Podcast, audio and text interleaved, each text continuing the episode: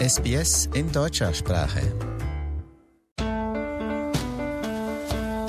Herzlich willkommen zum Podcast Abenteuer lesen. Ich bin Adrian Pitzko und im Studio ist auch Eva Mura. Hallo Eva. Hallo Adrian. Hier im Podcast geht es nicht nur um Literatur, um Bücher und wie man liest und ob man lesen soll, sondern es geht darum, dass man Abenteuer erlebt. Darum heißt der Podcast auch so. Und jedes Buch, wenn man das mit richtigen Augen sich anguckt, kann man wirklich innere Abenteuer erleben. Hoffen wir zumindest. So viel zur Theorie, nun zur Praxis. Heute geht es wieder um Videospiele, also nicht nur Videospiele, sondern auch die Literatur in Videospielen oder vom Videospiel zur Literatur. Das geht. Auf jeden Fall.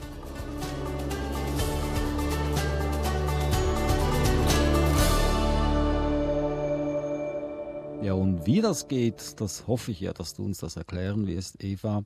Ich muss noch dazu sagen, du kennst dich aus mit Kinderbüchern, weil du selber viel gelesen hast, weil du selber viel vorliest, deinen beiden Jungs, weil du auch eine Schuldirektorin bist und Verhaltenstherapeutin. Ich glaube, eine gute Mischung, um ein Buch auch auszuquetschen wie eine Zitrone und das Beste daraus herauszuholen. Ja? Und, und verrückt genug, um 30 Kilo Bücher von Österreich nach Australien zu schicken. Das sowieso, das wollen wir gar nicht erst erwähnen. Aber was ich noch gerne wissen möchte, ist das. Wenn ich ein Buch lese, dann möchte ich in Ruhe gelassen werden und einfach für mich alleine lesen du rätst, dass man mit den Kindern lesen soll, mit den Kindern. Das heißt, dass man soll auch über die Bücher sprechen, im äh, schlimmsten Fall sogar mitten in der Geschichte anhalten und dann darüber sprechen, was man gerade gelesen hat.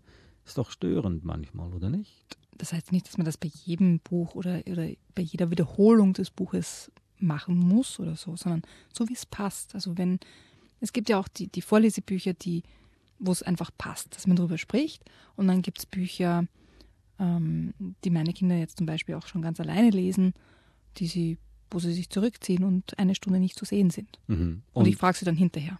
Ah, okay. Und wenn man während der Geschichte gefragt wird, ist es auch manchmal ganz schön anstrengend für das Kind, wenn man sich Gedanken machen muss, wenn man gerade so eine Traumwelt drin ist oder Fantasiewelt und plötzlich wird man auf den Boden der Realität zurückgezogen. Ich denke mal, das ist zumutbar. Ja, gut. Also die Bücher heute, wie gesagt, es geht um Videospiele. Schon in der letzten Episode hatten wir über das eine Videospiel gesprochen, Minecraft, und heute geht es nur ausschließlich um dieses Videospiel. Und da gibt es anscheinend sehr viel Literatur darüber. Wir haben drei Bücher hier. Und zwei davon sind eigentliche Sachbücher. Ja. Handbuch für Nether und Ende. Und das andere Mobestiarium. Ja, das sind die Sachbücher. Und das dritte Buch, das letzte, das wir besprechen werden, das ist dann eher eine Geschichte. Das Buch heißt Kampf um die Oberwelt. Wir fangen vielleicht mit den Sachbüchern zuerst an. Das erste. Genau. Ein Grund, warum ich heute nochmal Minecraft-Bücher mitnehmen wollte, war, weil diese Bücher, also jetzt weniger die Sachbücher, aber das Kampf um die Urwelt, weil es da auch um Cyberbullying geht. Und auch bei den Sachbüchern lese ich kurz die, auf der ersten Seite gibt es eine Online-Sicherheit für jüngere Fans. Und ich habe das ganz toll gefunden, dass diese Autoren bzw. die Verlage das hineingeschrieben haben. Das möchte ich kurz vorlesen. Online-Spielen macht Spaß. Hier sind ein paar einfache Regeln zum Schutz unserer jüngeren Fans, damit sie die Welt von Minecraft auch im Internet genießen können. Gib niemals deinen richtigen Namen an. Verwende ihn auf keinen Fall als Benutzernamen. Mache niemals Angaben zu deiner Person. Erzähle niemanden, welche Schule du besuchst oder wie alt du bist. Vertraue niemandem dein Passwort an, außer deinen Eltern oder Erziehungsberechtigten. Für viele der Websites musst du mindestens 13 Jahre alt sein, wenn du dort ein Benutzerkonto errichten willst. Prüfe immer zuerst die Richtlinien der Website und bitte auch deine Eltern oder Erziehungsberechtigten um Erlaubnis, bevor du dich registrierst. Wenn dich irgendetwas verunsichert, dann sprich mit deinen Eltern oder Erziehungsberechtigten darüber. Und das ist etwas, was ich ganz, ganz wichtig finde, dass Eltern einfach auch wissen, worum es in dem Spiel geht, daran teilhaben, so wie beim Lesen. Ja, ganz normal, wenn ich, wenn die Kinder Bücher lesen, dass man das bespricht und, und diskutiert und so weiter. Das ist ganz gleiche bei Videospielen. Ich finde das wahnsinnig wichtig, dass Eltern wissen, was da passiert. Hm. Also wir können mit gutem Gewissen über dieses Videospiel sprechen, weil es ist nicht ein Spiel, in dem man äh, jetzt irgendwie Aliens abschießt oder Bomben abwirft, sondern es ist ein aufbauendes Spiel. Ja, ja aber wenn man es jetzt zum Beispiel im Mehrspielermodus spielen würde, dann können andere Spieler ja auf das Spiel zugreifen, das man selbst spielt. Darauf kommen wir im, im letzten Buch dann noch ähm, zu sprechen. Und da findet ja auch Kommunikation zwischen den Spielern statt. Und da können schon Leute, die jetzt äh, böse Absichten haben, könnten quasi ein Kind auch verunsichern oder ja, ja, aber ich kann jetzt nicht kommen mit einem, kann mir keinen Düsenjäger kaufen in diesem Videospiel nein, und dann nein, über das Dorf fliegen nein. und Bomben abwerfen. Das meine ich damit. nein, das ja, nicht. Gut. Also das ist ein Sachbuch. Erklärt es dann Schritt für Schritt, wie man das Spiel spielt oder was genau, Genau. macht das Buch? Genau, also ja? in dem, in dem Buch geht es eben um zwei äh, Spielräume sozusagen, Nether und Ende. Zum Beispiel lese ich ein kurzes Stück davor. Der Nether.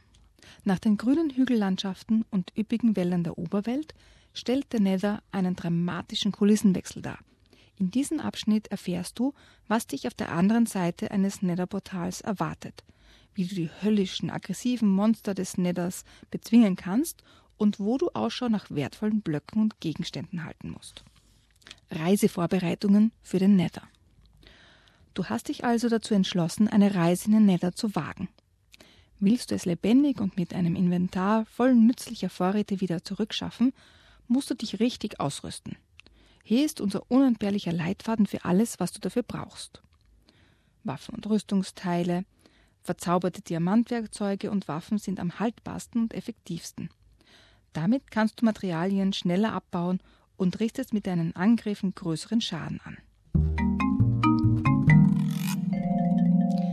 Es ist eine, eine Schritt-für-Schritt-Anleitung, wie man diese Spielebenen ähm, erfolgreich spielen kann.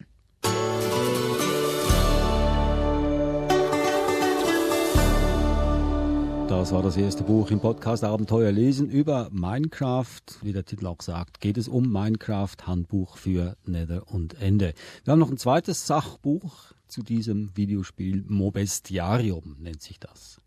Genau, und das ist zwar auch ein Sachbuch, war ganz anders aufgebaut als das erste. Das erste Buch war wirklich ganz klar durchstrukturiert und wirklich auf die wesentlichen, wesentlichen Dinge fokussiert. Und das Buch ist auch ein Sachbuch, also wird genau erklärt, aber ganz anders geschrieben. Da würde ich gerne das Vorwort verlesen einmal. Während ich hier in meiner warmen Studierstube sitze, umgeben von kostbaren Büchern, wandert mein Geist hinaus zu den Welten jenseits der Fenster. Dort draußen erforschen unzählige Abenteurer mutig die Oberwelt und wagen sich über ihre Grenzen hinaus. Sie wandern durch dunkle Wälder und trockene Wüsten, graben sich tief unter die Oberfläche und bauen bis hoch hinauf in die Wolken. Die Welten, die sie bereisen, sind voller Wunder. Als Entdecker habe ich Orte gesehen, an denen Eiszapfen wie Krallen nach dem Himmel greifen und bunt gestreifte Tafelberge den Horizont säumen. Ich war auch vielen schrecklichen Gefahren ausgesetzt. Es gibt wenige Orte, die vor aggressiven Monstern sicher sind. Diese furchtbaren Geschöpfe wollen allen den Chaos machen. Manche sind so schrecklich, dass es mir den Magen umdreht, wenn ich nur an sie denke. Aber auch wenn diese Ungeheuer ständig eine tödliche Bedrohung darstellen, sind sie trotzdem oft eine Quelle nützlicher Gegenstände und Kostbarkeiten, die alle Abenteurer schätzen. Ich ziehe mich nun als Entdecker von der aktiven Bühne zurück und überlasse euch mein Lebenswerk, eine gründliche Berichterstattung über jede einzelne Kreatur, die bisher in dieser seltsamen und gefährlichen Welt entdeckt wurde. Ich wünsche euch alles erdenklich Gute. Hier, innerhalb der sicheren vier Wände meiner Studierstube, werde ich an euch denken, während ihr mit Hilfe meines Buches zu höchsten Ehren und unsterblichen Ruhm gelangen werdet. Der Naturforscher.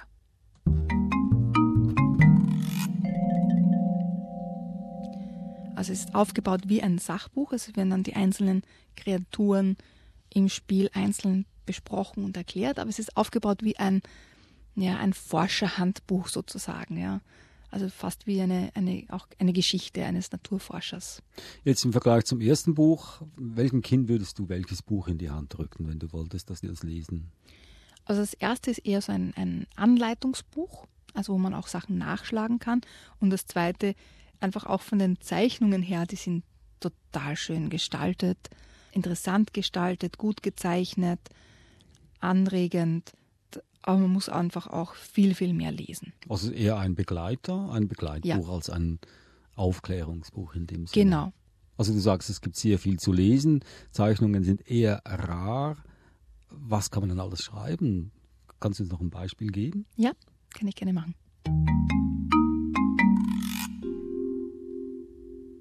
Das Huhn.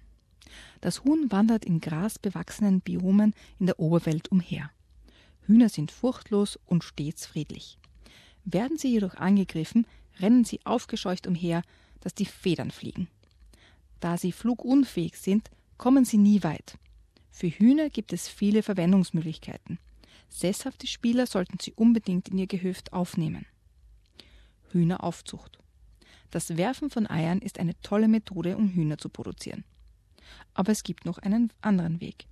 Füttert ein paar erwachsener Hühner mit Weizenkörnern und Nachwuchs kommt. Küken sind nach 20 Minuten ausgewachsen. Füttert man sie mit Samen, kann man die Zeit verkürzen. Küken folgen erwachsenen Hühnern. Solltet ihr Samen in der Hand halten, werden alle Hühner in der Nähe nur noch euch folgen. So lassen sich Hühner in umzäuntes Gelände locken. Es wird empfohlen, Hühner in umzäunten Gehegen zu halten, damit sie nicht einem wilden Raubtier zum Opfer fallen. Wenn jetzt nicht gesagt hätten, dass es ein Handbuch ist für Minecraft, würde man nie auf diese Idee kommen. Sie ein Handbuch für einen Bauernhof. Ja? An und für sich eigentlich äh, sehr lebensnah das Ganze. Man lernt ja, doch bis, was. Bis auf das, das Werfen von Hühnereiern. Ja, das passiert auch auf einem Bauernhof. Da wird manchmal auch mit Eiern geworfen. Schon, aber da wachsen dann keine Küken draus. Minecraft, das ist unser Oberthema von diesem Podcast heute. Wir hatten diese beiden Handbücher, Sachbücher über das Videospiel und nun gibt es sogar einen, sagen wir mal, Roman darüber. Wie du gesagt hattest, ist dieser Roman geschrieben von einem Vater eines Sohnes, der sich in das Minecraft-Videospiel vernarrt hatte. Kampf um die Oberwelt nennt sich das Buch. Genau, und mittlerweile gibt es, glaube ich, 15 Bände. Sogar? Ja. Wow. Also er hat mit einem sozusagen begonnen und wir lesen jetzt dann gleich, warum er begonnen hat und das ist dann immer weitergegangen. Fairerweise sagen wir noch, wer der Autor ist, ja. wie er heißt, Mark Cheverton. Genau. Über den Autor. Ich liebe es, zusammen mit meinem Sohn Minecraft zu spielen. Doch der Weg dorthin war nicht leicht und mein Sohn musste mich förmlich dazu zwingen. Aber jetzt, jetzt liebe ich dieses Spiel. Er hatte ein Video über Minecraft auf YouTube gesehen und wollte das Spiel natürlich sofort haben. Im Verlauf des folgenden Monats rief er meiner Frau und mir immer wieder ins Gedächtnis, dass Minecraft super ist und er einfach nicht ohne dieses Spiel leben kann. Daher gaben wir letzten Endes nach und haben es gekauft. Er hat sich den Benutzernamen Game Night 999 zugelegt und angefangen zu spielen. Zuerst war er allein unterwegs aber später rief er uns immer wieder in unser Arbeitszimmer, um uns zu zeigen, was er erschaffen hatte. Und das war sehr beeindruckend. Er hat eine riesige Burg gebaut, danach einen Hindernisparcours mit beweglichen Teilen und schließlich ein unterirdisches Dorf.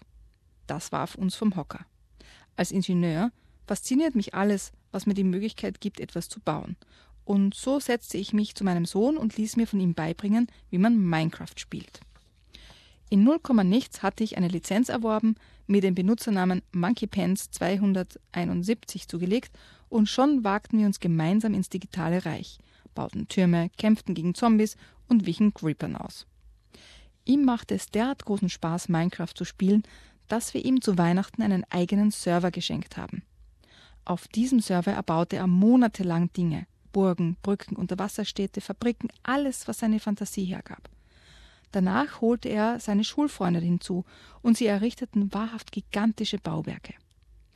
Natürlich habe ich auch dabei mitgeholfen, da ich einerseits alles im Auge behalten wollte, andererseits aber auch ein Geek bin und das Spiel mochte. Ich war überwältigt davon, wie stolz er auf seine Schöpfungen war. Er stellte Videos davon auf YouTube. Doch eines Tages gelang es einigen anderen Spielern, sich Zugang zu diesem Server zu verschaffen. Möglicherweise hatte mein Sohn oder einer seiner Freunde die IP-Adresse weitergegeben. Diese Spieler zerstörten alles, bis nichts als ein Krater übrig blieb. Sie machten alles dem Erdboden gleich und vernichteten die Arbeit von Monaten. Als sich mein Sohn das nächste Mal einloggte und die Zerstörung sah, war er todtraurig.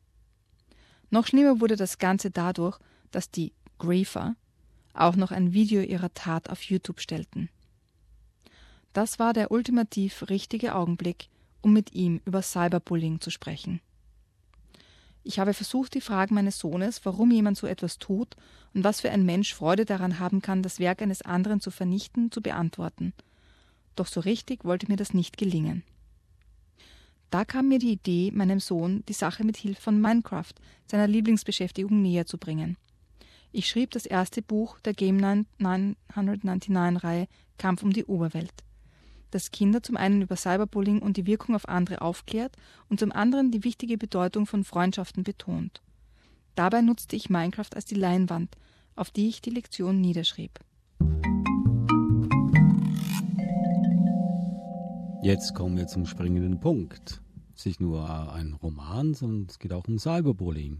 Genau. Also in der Geschichte geht es darum, dass der zwölfjährige Game Knight eben es ganz besonders gern hat, andere Minecraft-Spieler im Spiel ja, zu bullen, die Sachen kaputt zu machen und einfach gemein ist zu den anderen.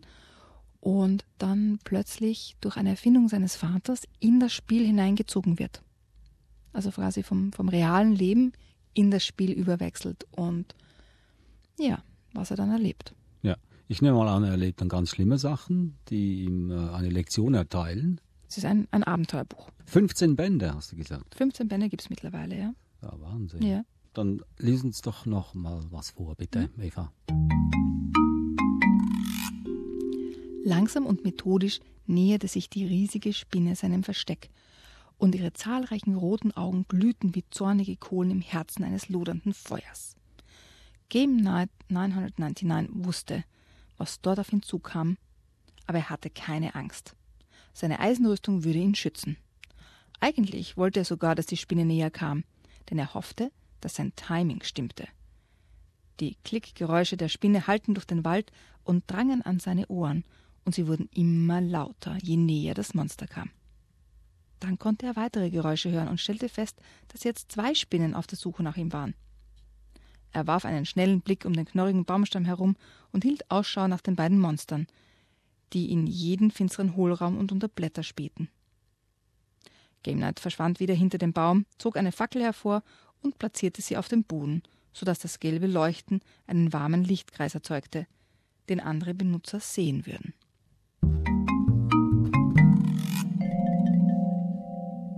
Das also eine Passage aus dem Buch Kampf um die Oberwelt. Man muss also nicht unbedingt das Spiel spielen, das Buch bietet genug Unterhaltung und Abenteuer, ohne dass man sich vor den Computer setzt. Genau, also meine Kinder dürfen ja noch nicht Minecraft spielen und die lieben die Bücher. Wie sind Sie überhaupt auf dieses Buch gekommen? Sie haben bei einem Freund ein Minecraft-YouTube-Video gesehen mhm. von diesem ähm, Game Night 999 und so sind Sie auf das Buch gekommen. Das waren sie also die drei Bücher zum Thema Minecraft. Das erste ein Handbuch für Nether und Ende, erschienen bei Mojang, wahrscheinlich der Spielehersteller. Und das zweite Buch, ebenfalls Minecraft Mobestiarium, auch von Mojang. Und das dritte Buch, Kampf um die Oberwelt von Mark Cheverton, erschienen im HF Ullmann Verlag. Eva, danke für den Einblick in die Welt der Videospiele. Hätte ich nie gedacht, dass das mich interessieren könnte und dass es genauso spannend ist und dass es hier um Mythen und Sagen geht. Das hätte ich nie gedacht. Ich dachte immer, das wären einfach nur Aliens und Raketen und Abschießen und möglichst alles kaputt machen. Ist aber nicht so. Gar nicht, nein. Haben wir was für die nächste Episode? Was erwartet ja. uns da? Und zwar habe ich mir gedacht, nachdem bei diesen ganzen Videospielen geht es auch ganz viel um so mystische Gestalten und Archetypen, dass wir uns Sagenbücher anschauen. klingt ja ganz interessant. Also wir fahren weiter mit demselben Thema, Sagen, Mythen. Bis zum nächsten Mal. Das war Eva Mura und ich, Adrian Plitzko. Danke, dass ihr dabei wart und wenn es euch gefallen hat, weitersagen, denn das Leben geht ja auch weiter. Okay. Und ist ein Abenteuer. Ja. Tschüss, Eva. Servus. Tschüss.